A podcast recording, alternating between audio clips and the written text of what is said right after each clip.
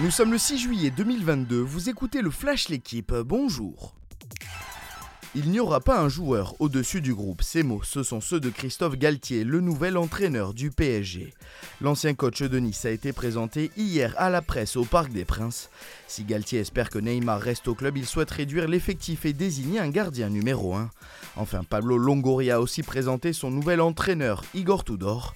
Le président marseillais a évoqué hier le mercato étable sur 5 à 8 recrues. Selon l'équipe, Steve Mandanda aurait lui donné son accord aux dirigeants du Stade Rennais pour rejoindre la Bretagne. Bordeaux, l'un des monuments du championnat de France de Ligue 1, évoluera bien en national la saison prochaine.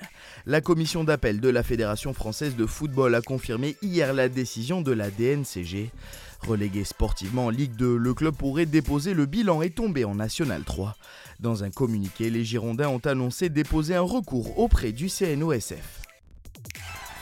Après trois deuxièmes places, Wood van Aert a enfin décroché sa première victoire sur le Tour de France 2022.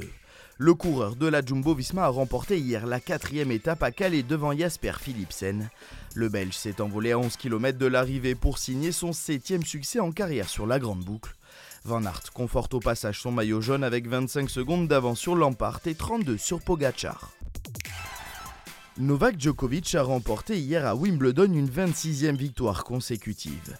Mené 2-7 à 0, le Serbe a renversé Yannick Sinner en quart de finale. Il s'impose 5-7, 2-6, 6-3, 6-2, 6-2. Djokovic, qui vise un quatrième sacre consécutif, sera opposé en demi-finale à Cameron Nori. Chez les dames, Tatiana Maria et Onge Jabeur se sont qualifiés pour leur première demi-finale en Grand Chelem. Merci d'avoir suivi le Flash l'équipe. Bonne journée.